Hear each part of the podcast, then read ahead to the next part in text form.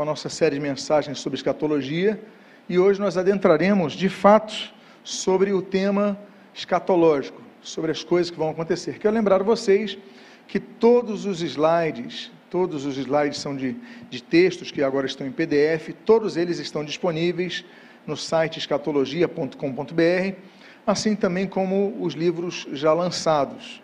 Ali estão também os vídeos e também estão os áudios dessa série de estudos. E hoje, então, nós vamos tratar a respeito do arrebatamento da igreja, o primeiro dos domingos.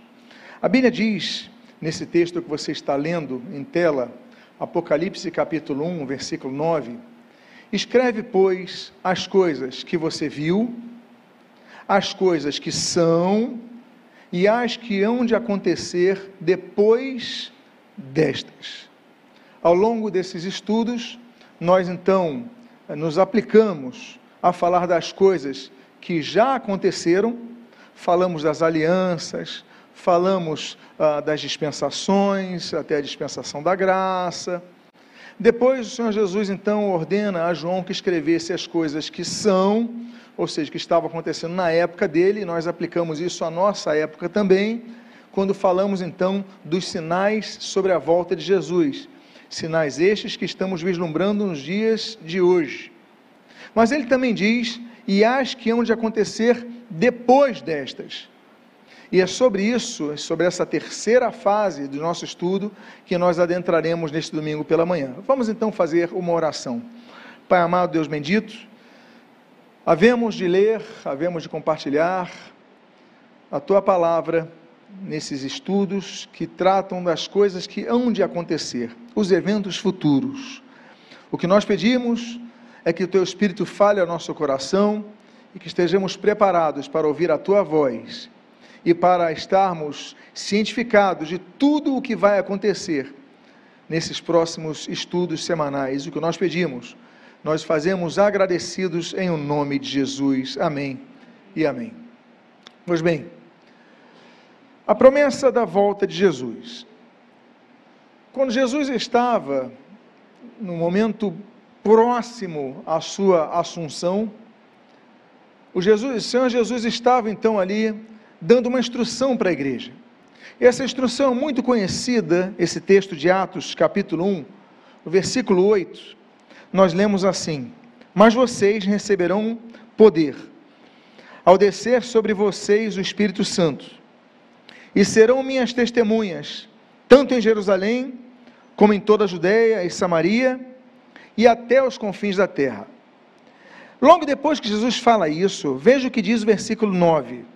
Depois de ter dito isto, Jesus foi levado às alturas, à vista deles, e uma nuvem o encobriu dos seus olhos.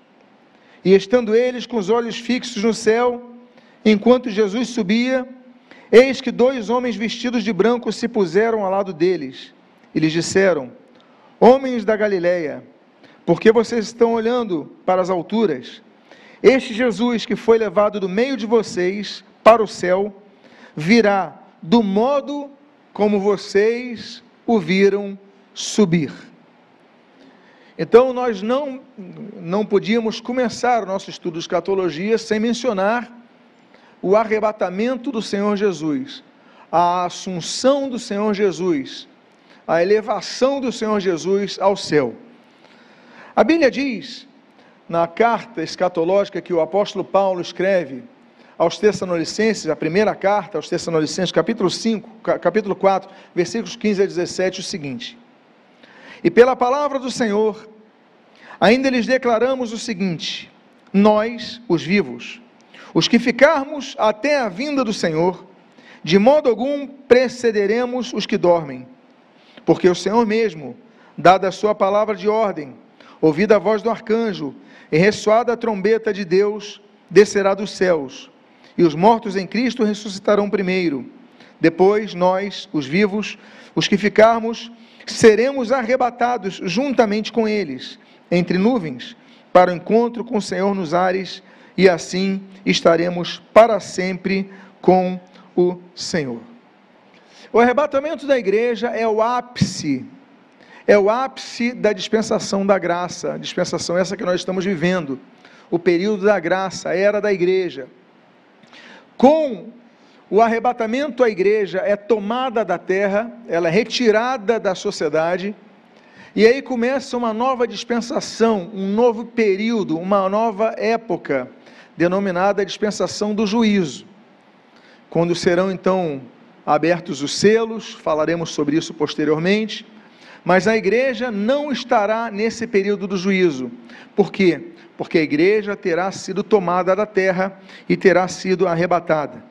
E ali então, no momento do arrebatamento, se unirão todos os santos, de todos os locais, de todas as eras, porque ressuscitarão os santos falecidos e se unirão com os santos que estarão vivos por este momento, neste momento, nesse, nessa ocasião, e se tornarão uma congregação unida, que jamais experimentar, experimentará separação.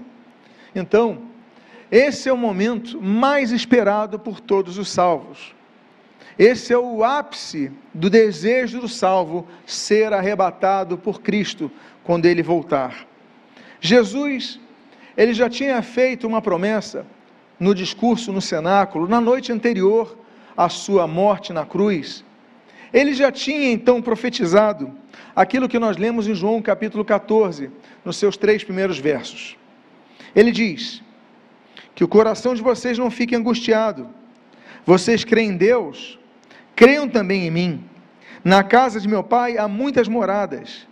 Se não fosse assim, eu já lhes teria dito: Pois vou preparar um lugar para vocês. E, quando eu for e preparar um lugar, voltarei e receberei para mim mesmo, para que onde eu estou, vocês estejam também. Então, logo antes de sua morte, ele falou: Eu estou indo, mas eu voltarei para receber vocês. Ele fala isso antes da sua morte. Nós lemos o texto de abertura desse estudo, o momento posterior à sua morte e antes de sua elevação aos céus. E o Senhor Jesus repete mais uma vez essa promessa de sua volta nos, nas últimas palavras da Bíblia, no final do livro de Apocalipse, nós vemos então esse registro no capítulo 22, nos versículos 12, 13 e 20, quando ele diz: Eis que venho sem demora, e comigo está a recompensa que tenho para dar a cada um segundo as suas obras. Eu sou o Alfa e Ômega, o primeiro e o último, o princípio e o fim. Certamente venho sem demora. Como é que vai acontecer o arrebatamento? O arrebatamento é iminente. Agora, para entendermos a iminência do arrebatamento, nós temos que entender então o significado da palavra arrebatar. Voltando ao capítulo 4, no versículo 17 da primeira carta aos Tessalonicenses, nós vamos pegar essa palavrinha do arrebatados, quando nós lemos: Depois nós, os vivos, os que ficarmos, seremos arrebatados. A palavrinha grega que está ali, arpagesometa, arpagesometa, é uma palavrinha chave para a nossa tradução ao português, porque o termo arrebatado não uma palavra de uso comum, é uma palavra quase que restrita à igreja, quase só falada nos arraiais cristãos. Então, o que, que significa essa palavra? Ela vem de um verbo grego, harpazo, que significa ser levado à força, ser tomado à força. Para você ter ideia, no grego, essa palavra é usada pelos, pelos roubos feitos pelos ladrões, quando eles pegam uma coisa à força de alguém, arrancam da mão de alguém. Então, no grego se usa a palavra harpazo, ou seja, significa também roubar ou retirar à força algo. Mas a Bíblia também menciona o sentido positivo dessa palavra. Quando o apóstolo Paulo, então, é mencionado que ele foi arrebatado ao terceiro céu. Ou seja, ele foi tomado à força ao terceiro céu.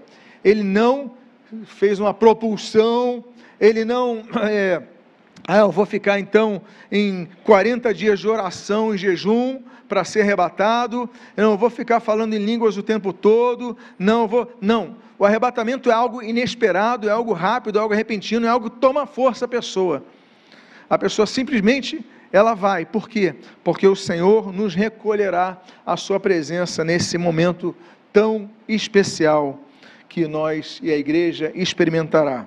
Então, esse termo arrebatamento, ele aponta para o fato de que um agente externo vai pegar a igreja e vai, com uma força desproporcional, retirá-la de maneira imediata da terra. Então, por isso, nós também vemos nas palavras bíblicas, nos textos bíblicos, que o arrebatamento será repentino. Será tão rápido que olha como que, que diz o apóstolo Paulo na primeira carta aos Coríntios, no capítulo 15, nos versículos 51 e 52. Eis que vou lhes revelar um mistério. Nem todos dormiremos, mas todos seremos transformados num momento, num abrir e fechar de olhos, ao ressoar da última trombeta. A trombeta soará, os mortos ressuscitarão incorruptíveis e nós seremos transformados. Eu coloquei a palavrinha grega que foi traduzida no português como momento, porque você consegue até mais ou menos entender o que está aqui. Você consegue mais ou menos discernir isso daqui? Átomos. Átomos é aquilo que não pode ser dividido. Não se divide um átomo. É a menor possibilidade, a menor partícula. Então, ele usa a palavra átomos. Ele fala num átomo, num momento indivisível, num momento tão rápido então, aí ele usa um abrir e fechar dos olhos, então todos seremos transformados. Então, a transformação, a glorificação no corpo, vai ser um domingo, nós vamos tratar sobre isso, daqui a dois domingos vamos tratar sobre isso. Então, é algo que vai acontecer de maneira imediata no arrebatamento da igreja. Então, além de eminente, além de rápido, imediato, é, podemos dizer, essa, essa, esse, esse momento de um abrir e fechar de olhos, o arrebatamento será secreto, sim, e inesperado. Ainda que alguns digam que não será, será sim. O seu aspecto, o aspecto do arrebatamento, é a sua imprevisibilidade. Por mais que nós possamos observar os sinais, estar atento aos sinais que estão cada vez mais claros, ninguém pode dizer com precisão quando Jesus vai voltar. No capítulo escatológico de Mateus 24, nos versículos 36, 42, 43 e 44, nós lemos o seguinte: Mas a respeito daquele dia e hora ninguém sabe, nem os anjos do céu, nem o filho senão o Pai. Portanto, vigiem, porque vocês não sabem em que dia virá o Senhor de vocês Porém, considerem isto: se o pai de família soubesse a que horas viria o ladrão, vigiaria e não deixaria que sua casa fosse arrombada. Por isso, estejam também vocês preparados, porque o filho do homem virá a hora que vocês menos esperam. Jesus então utiliza, muito interessantemente, a figura do ladrão. Por quê? Para apontar a imprevisibilidade do momento. Ninguém sabe quando o ladrão vem roubar, vem furtar algo. Ele vai entrar na casa quando todos estão dormindo, quando todos não estão, estão descansando, não estão esperando. Então, assim será o momento do arrebatamento da igreja. Jesus usa então o, o exemplo do ladrão e o apóstolo Paulo faz o mesmo ali em 1 Tessalonicenses. Veja o que diz o apóstolo dos gentios capítulo 5, os seus primeiros versos, seis versos.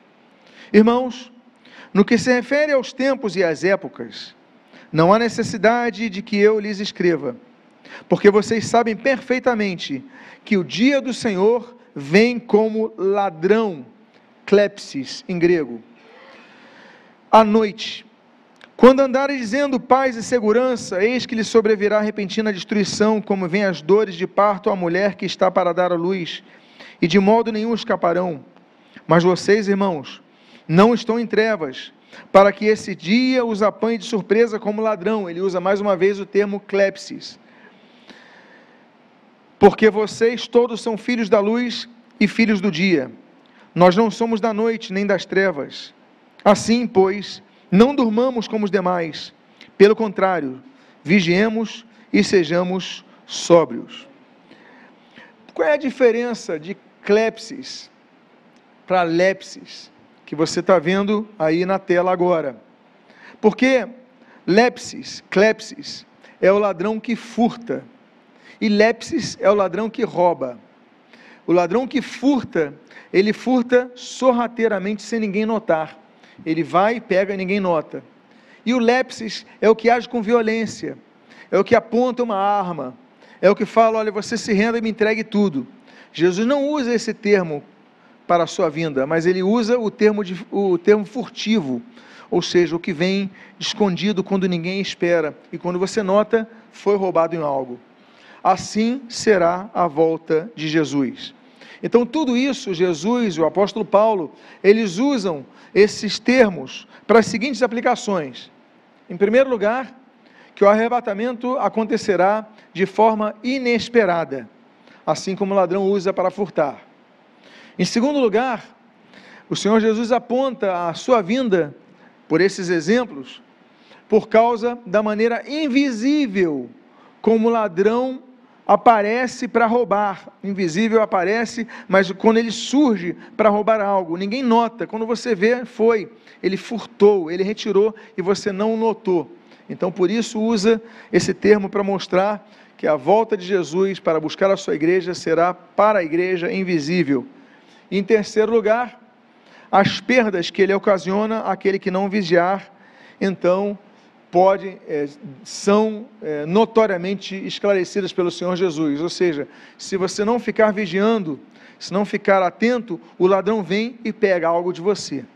Então são essas três, é, esses três, é, essas três interpretações que nós podemos extrair do uso do termo ladrão.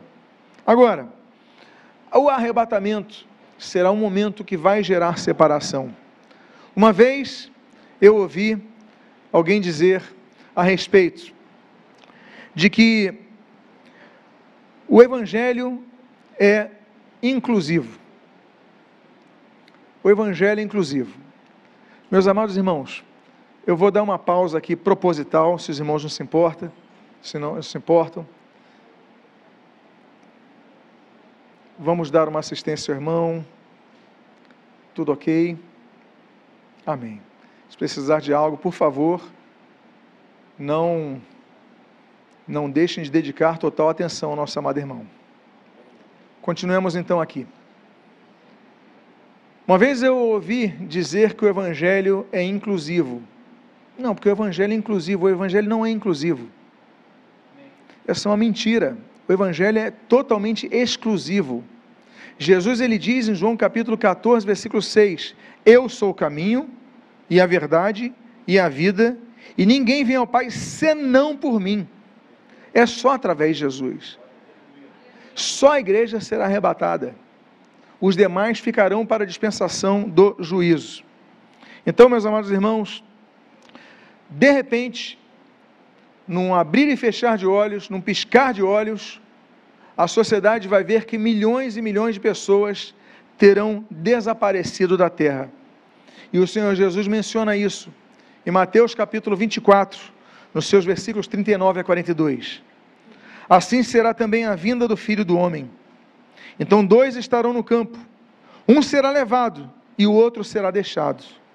Duas mulheres estarão trabalhando no moinho, uma será levada e a outra será deixada.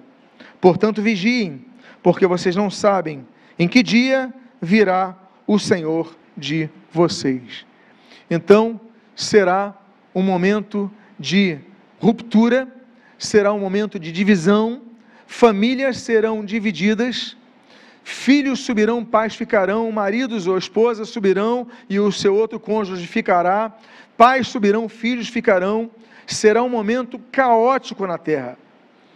Todo esse caos que vai acontecer em toda a terra vai gerar um ambiente propício para o surgimento de uma grande liderança que vai pacificar essa ordem.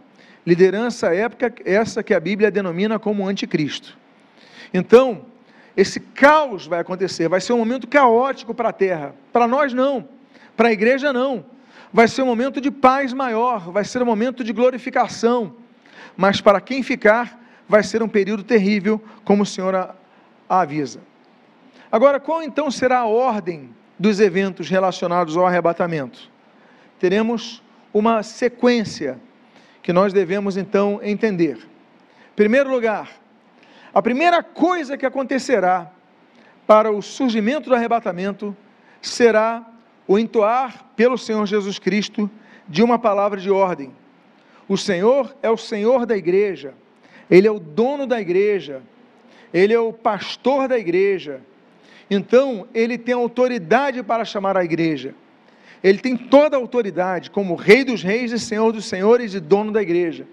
Então, vai demonstrar sua autoridade através da primeira, do primeiro momento para acontecer o arrebatamento.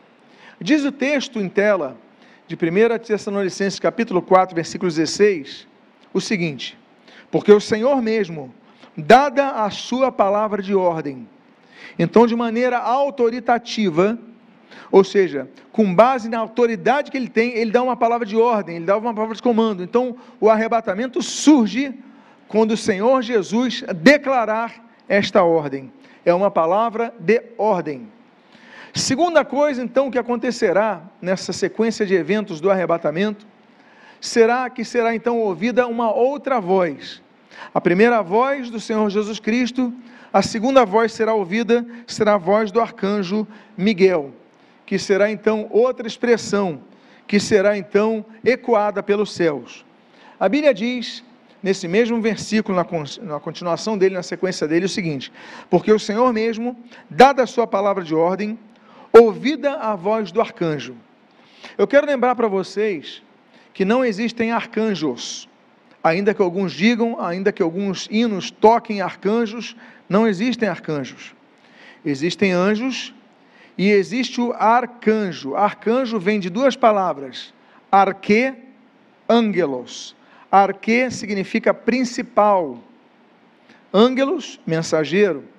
Ou seja, arqueângelos, anjo principal. Só tem um anjo principal que a Bíblia registra que se chama Miguel. Então, o Senhor Jesus, ele dá ordem, Miguel ressoa essa ordem aos céus, e aí então, a terceira coisa que acontece no evento do arrebatamento é que a trombeta divina será tocada. É o terceiro sinal ressoar de uma trombeta. Eu quero dizer para vocês que o povo de Israel, ele quando ia à guerra, ele tocava as, as trombetas. Nós temos, por exemplo, as trombetas de prata, né, que a Bíblia menciona. Nós temos o toque do chofar, que foi tocado ali, por exemplo, em Jericó e em tantas outras batalhas. Mas geralmente, as trombetas elas eram tocadas para, por alguns motivos. Primeiro motivo, convocar o povo para uma assembleia, para uma reunião. Segundo motivo, organizar o povo para uma guerra, e aí quando tocava a trombeta, o povo avançava. Terceiro motivo, para chamar o povo recuar. Eram as utilizações das trombetas nos momentos assim de chamar o povo. Não havia WhatsApp na época, não havia outro tipo de comunicação na época. A comunicação de grandes multidões era apenas audível. Você não conseguia, às vezes, enxergar o braço se movendo de um líder ao longo da distância, mas as trombetas tocando uniformemente. E conforme o seu toque, as pessoas sabiam o que aquilo representava. Então, o terceiro momento será quando ressoará a trombeta. Essa trombeta, ela indicará que a igreja está sendo convocada. Convocada para uma reunião, convocada para uma assembleia, mas dessa vez no céu.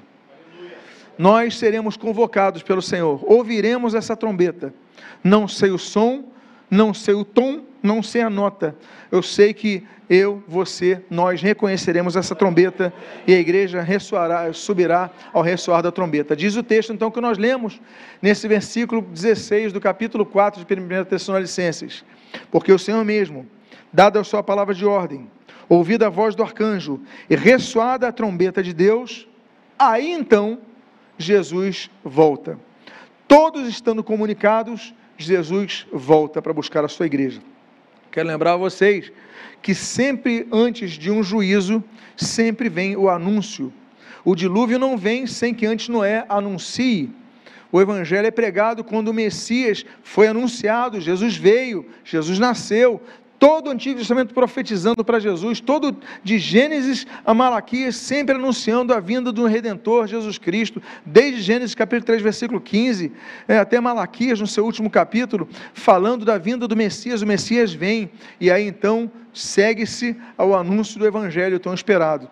Então, meus amados irmãos, a volta de Jesus, toda a igreja será convocada, toda a igreja receberá um chamado, e aí então Jesus voltará como a Bíblia diz nesse mesmo versículo, porque o Senhor mesmo, dada a sua palavra de ordem, ouvida a voz do arcanjo e ressoada a trombeta de Deus, descerá dos céus.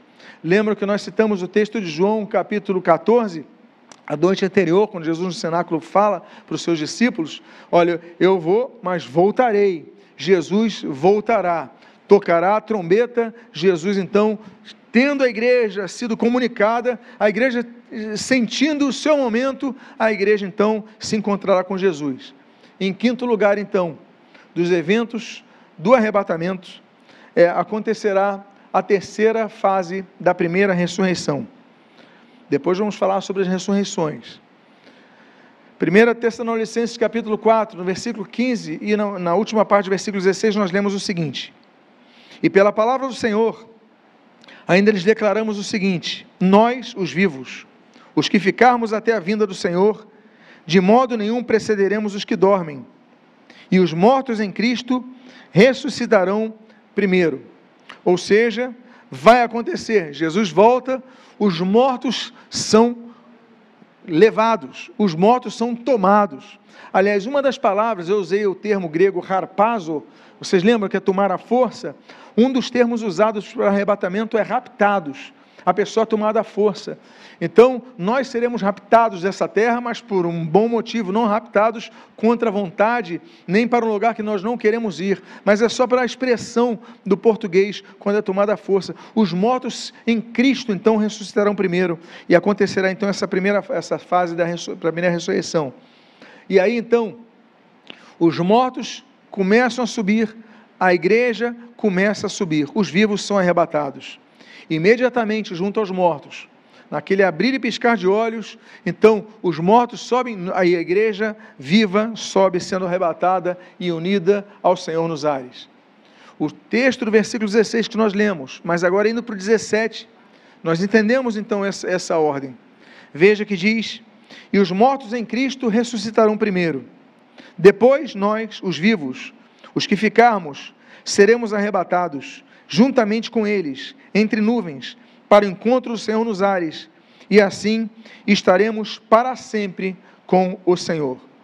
Quando eu digo que é o momento mais precioso que um salvo possa esperar que aconteça, é porque nesse momento a Bíblia diz que nós jamais seremos separados da presença do Senhor Jesus. O texto que você está lendo diz: para estarmos para sempre com o Senhor. Jamais haverá uma divisão do Senhor com o Senhor. E aí então, nesse momento, acontecerá um sétimo um sétimo evento, nesse evento, nesse momento do arrebatamento. Os vivos arrebatados terão seus corpos glorificados. Assim como acontecerá com os mortos que serão arrebatados, nós receberemos então a glorificação de nossos corpos. Assim como aconteceu com o Senhor Jesus depois da sua ressurreição. 1 João capítulo 3, versículo 2, nós lemos: Amados, agora somos filhos de Deus, mas ainda não se manifestou o que havemos de ser. Sabemos que, quando ele se manifestar, seremos o que? Semelhantes a ele porque havemos de vê-lo como ele é.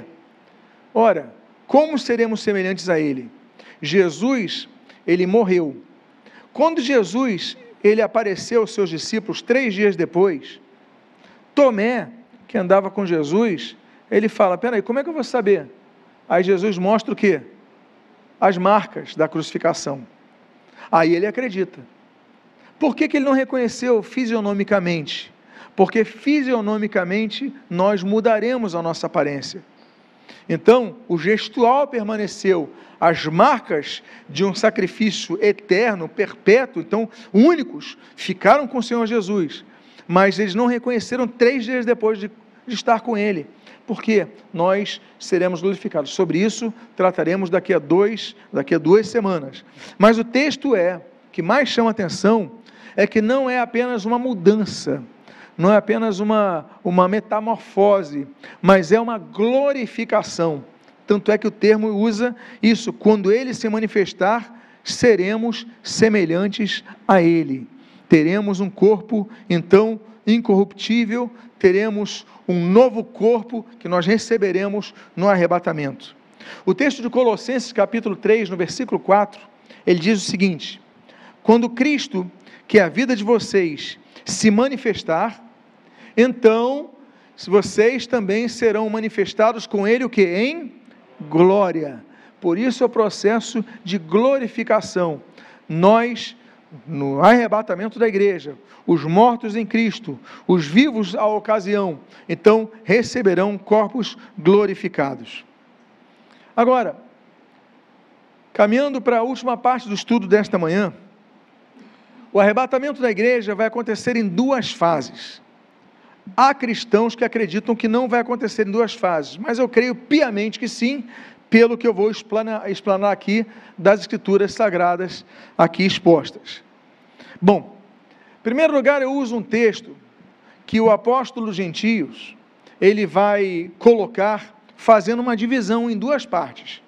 Tito capítulo 2, versículo 13, ele diz o seguinte: aguardando a bendita esperança e a manifestação da glória do nosso grande Deus e Salvador, Cristo Jesus.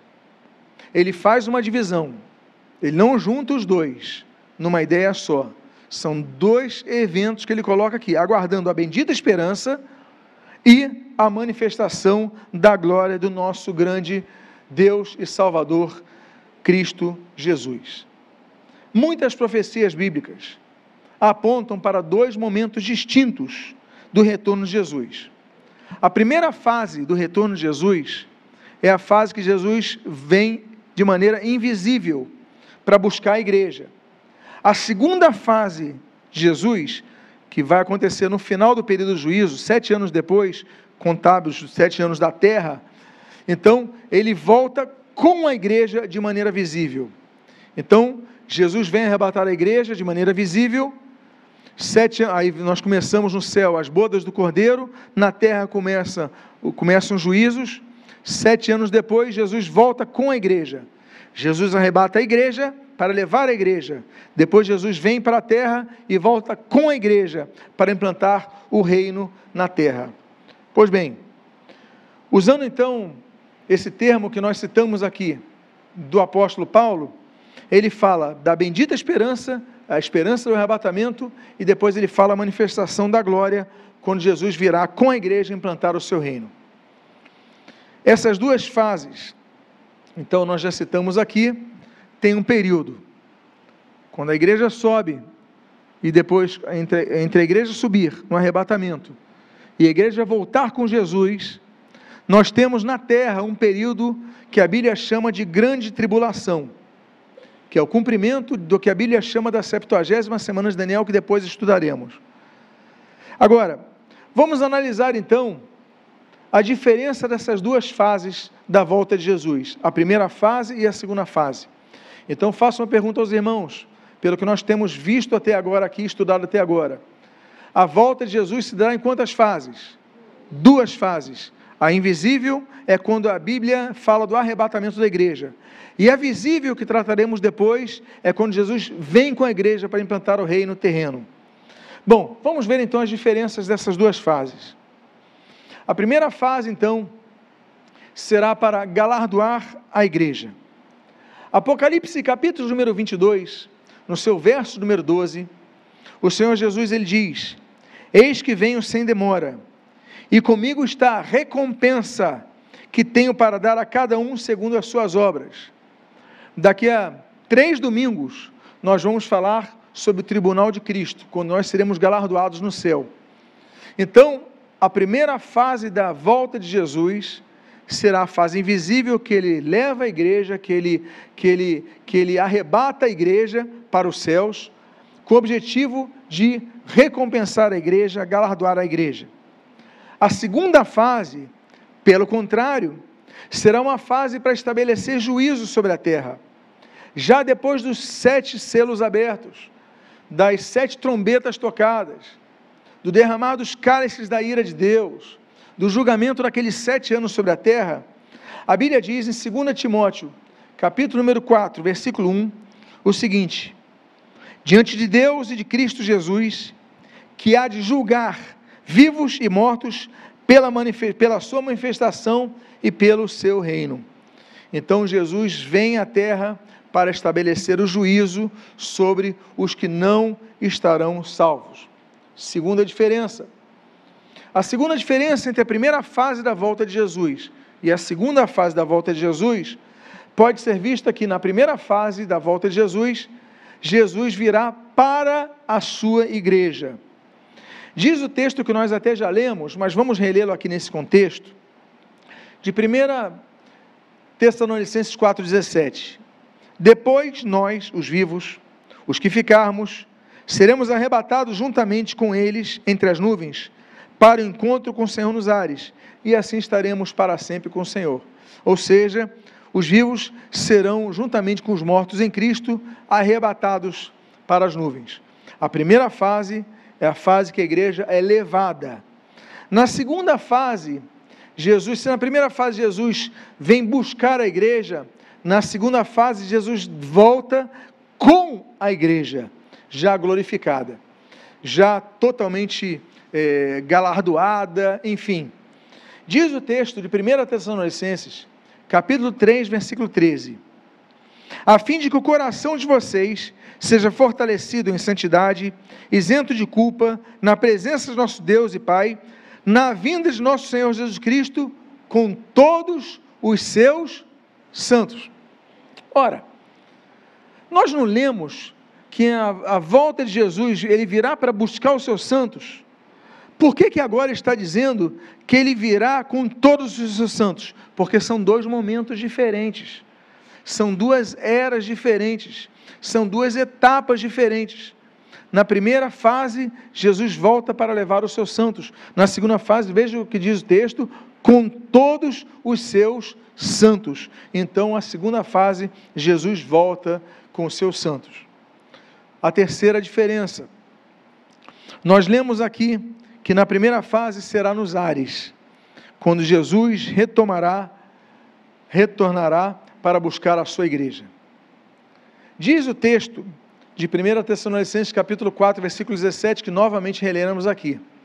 Depois nós, os vivos, os que ficarmos, seremos arrebatados juntamente com eles entre as nuvens, para encontro com o Senhor nos ares. Então, na primeira fase, nós não encontraremos com Jesus na terra, nós encontraremos nos ares. Outra dimensão será esse encontro com Jesus. Já na segunda fase, sete anos depois, é, então Jesus volta à terra para quê? Para implantar o seu reino terreno. O texto de Zacarias, o profeta Zacarias, no capítulo 14, dos versículos 3 a 5, ele diz o seguinte: Então o Senhor sairá e lutará contra estas nações, como ele costumava lutar no dia da batalha. Naquele dia, os seus pés, olha só, pisarão sobre o monte das oliveiras o que está de frente para de Jerusalém para o leste. E o Monte das Oliveiras será fendido pelo meio, do leste ao oeste, formando um grande vale. Metade do monte se afastará para o norte, a outra metade para o sul. E vocês fugirão pelo meu vale entre os montes, porque esse vale chegará até Azal. Sim, vocês fugirão como fugiram do terremoto nos dias do rei de Uzias, rei de Judá. Então, olha que diz o texto: Virá o Senhor meu Deus e todos os santos virão com ele. Então, Jesus volta na segunda fase, depois de sete anos do arrebatamento da igreja, a igreja está nos céus, o juízo acontece sobre a terra, os juízos acontecem sobre a terra. Sete anos depois, Jesus volta, os seus pés tocam no Monte das Oliveiras e a igreja desce com ele, nós, os arrebatados, desceremos com ele para reinarmos com Cristo na terra, como depois estudaremos de maneira mais específica. Quarta diferença entre a primeira fase da vinda de Jesus e a segunda fase. A primeira fase inclui a ressurreição coletiva dos santos falecidos para receberem um corpo incorruptível. Na primeira carta de Paulo aos Coríntios, capítulo 15, versículos 51 e 52, nós lemos o seguinte: Eis que vou lhes revelar o mistério. Nem todos dormiremos, mas todos seremos transformados num momento, num abrir e fechar de olhos, ao ressoar da última trombeta. A trombeta soará, os mortos ressuscitarão incorruptíveis e nós seremos transformados. Então veja o que diz: os mortos vão ressuscitar incorruptíveis. Ora, os mortos têm os seus corpos corruptíveis, foram corrompidos, né? viraram poeira, ossos, estão corrompidos. Mas eles subirão incorruptíveis, já glorificados. E o texto diz: e nós seremos transformados. Eu citei para vocês, não é uma mera transformação, é uma transformação em glorificação. Seremos como Ele. Filipenses capítulo 3, nos versículos 3 e 20, nós lemos o seguinte: Pois a nossa pátria está nos céus, de onde também aguardamos o Salvador, o Senhor Jesus Cristo, o qual transformará o nosso corpo de humilhação para ser igual ao corpo da sua glória. Olha que texto forte. Olha que texto elucidativo. Ele transformará o nosso corpo de humilhação para ser igual ao corpo de sua glória. Por isso nós falamos que receberemos um corpo distinto, um corpo totalmente diferente. A nossa mente, nós usamos hoje talvez um recurso de 3 a 10% da nossa capacidade intelectual. Nós teremos um corpo glorificado, podemos expandir isso ao máximo. Hoje nós temos essas diferenças, nós, nós teremos algo é, amplificado né, nossa, nossa, Jesus se apresenta numa casa, de repente some daquela casa, o corpo já não o limita, nosso corpo já não será limitado, falaremos sobre isso daqui a dois domingos, mas então receberemos, é, passaremos de um corpo de humilhação para o corpo igual de sua glória. E aí então, na segunda fase, os santos virão do céu, assim como Jesus vem do céu, os santos virão do céu, já com seus corpos glorificados o capítulo 5 de 1 Tessalonicenses, capítulo 3, versículo 13, diz assim: A fim de que o coração de vocês seja fortalecido em santidade, isento de culpa, na presença de nosso Senhor e Pai, Deus e Pai, na vinda de nosso Senhor Jesus Cristo com todos os seus santos, ou seja, viremos glorificados. Uma quinta, penúltima diferença sobre a qual trabalharemos aqui nesta manhã, entre a primeira fase da vinda de Jesus e a segunda fase da vinda de Jesus. O, acontecer, o acontecimento, o arrebatamento, este acontecimento, será tão rápido que não será visto pelos que não forem arrebatados. De repente as pessoas vão sumir. A Bíblia diz em 1 Coríntios capítulo 15, no versículo 51 e 52, o seguinte: Eis que vou lhes revelar um mistério. Nem todos dormiremos, mas todos seremos transformados num momento, num abrir e fechar de olhos. Já citamos isso ao ressoar da última trombeta. A trombeta soará, os mortos ressuscitarão incorruptíveis e nós seremos transformados. Então, será a primeira fase da, da volta de Jesus será imediata, um abrir e piscar de olhos, será um átomo, será indivisível, será algo tão rápido que ninguém, quando cadê fulano, cadê ciclano, cadê minha esposa, cadê meu marido, cadê meu filho, cadê meu pai, cadê minha mãe, cadê meus primos, cadê meus amigos, cadê fulano? Todo mundo sumiu de repente. Essa será a característica da primeira fase da vinda de Jesus, que é o arrebatamento da igreja. Na segunda fase da vinda de Jesus, ela vai ser noticiada, vislumbrada, observada, distribuída nos canais de comunicação, nas TVs, nas redes sociais, nos aplicativos, será mais demorada. E a Bíblia diz então como isso acontecerá. Eu volto a citar o texto de Atos capítulo 1, versículo 9 a 11, que diz: Depois de ter dito isto, isso, perdão, Jesus foi elevado às alturas à vista deles, e uma nuvem o encobriu dos seus olhos.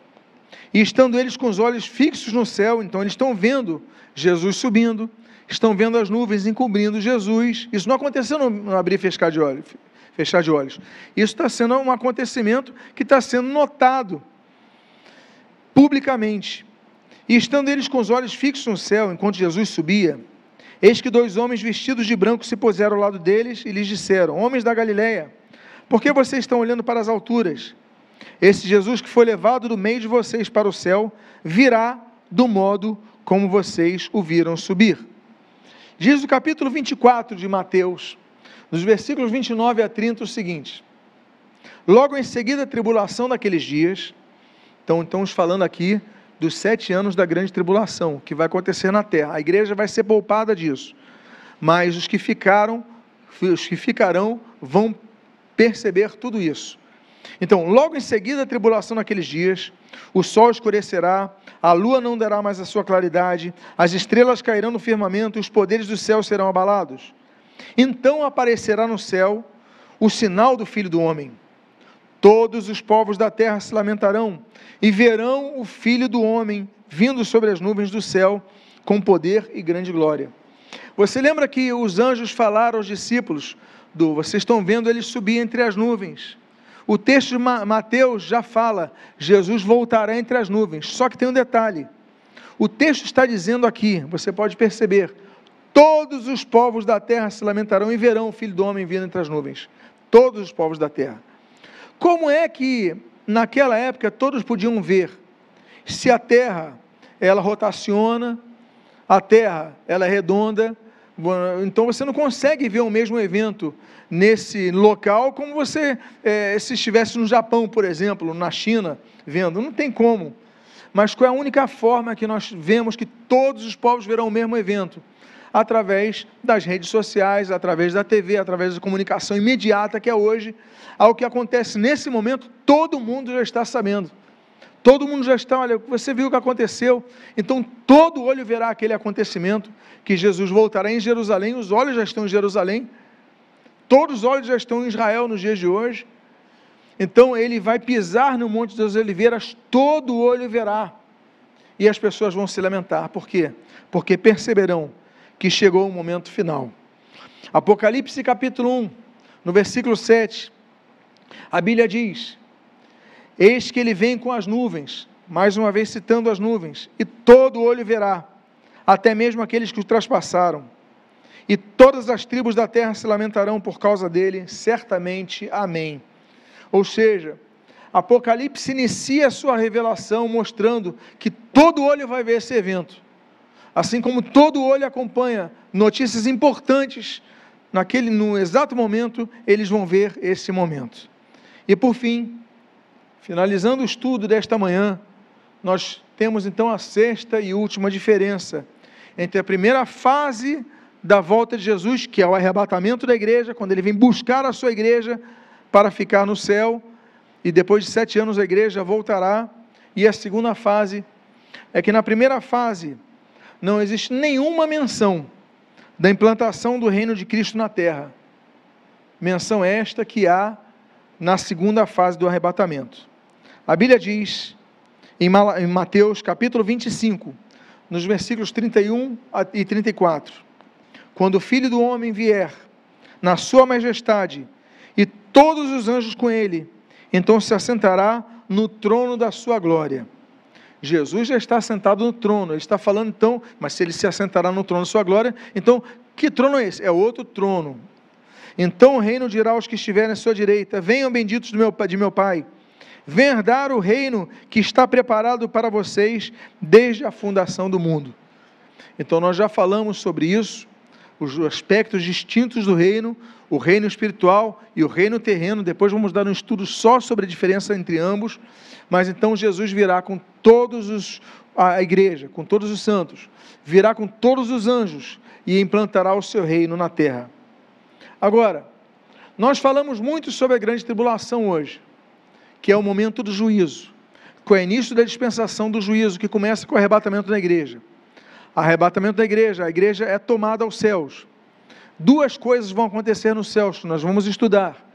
vão acontecer o tribunal de Cristo e as bodas do Cordeiro. Durante isso, na terra, vai acontecer o período da grande tribulação. E aí, então, no próximo domingo, nós veremos, e o nosso tema será ainda o arrebatamento da igreja, mas explicitaremos pelas páginas bíblicas que a igreja não passará pela grande tribulação. Nós que seremos arrebatados com o Senhor, nós não experimentaremos os juízos da grande tribulação. Que Deus possa ter abençoado a sua vida e te, que siga te abençoando no estudo da sua palavra de maneira rica e abundante, em nome de Jesus. Amém, queridos? Próximo domingo, continuaremos então a falar sobre esse evento. A igreja não passará pela grande tribulação. Fiquemos de pé, vamos orar.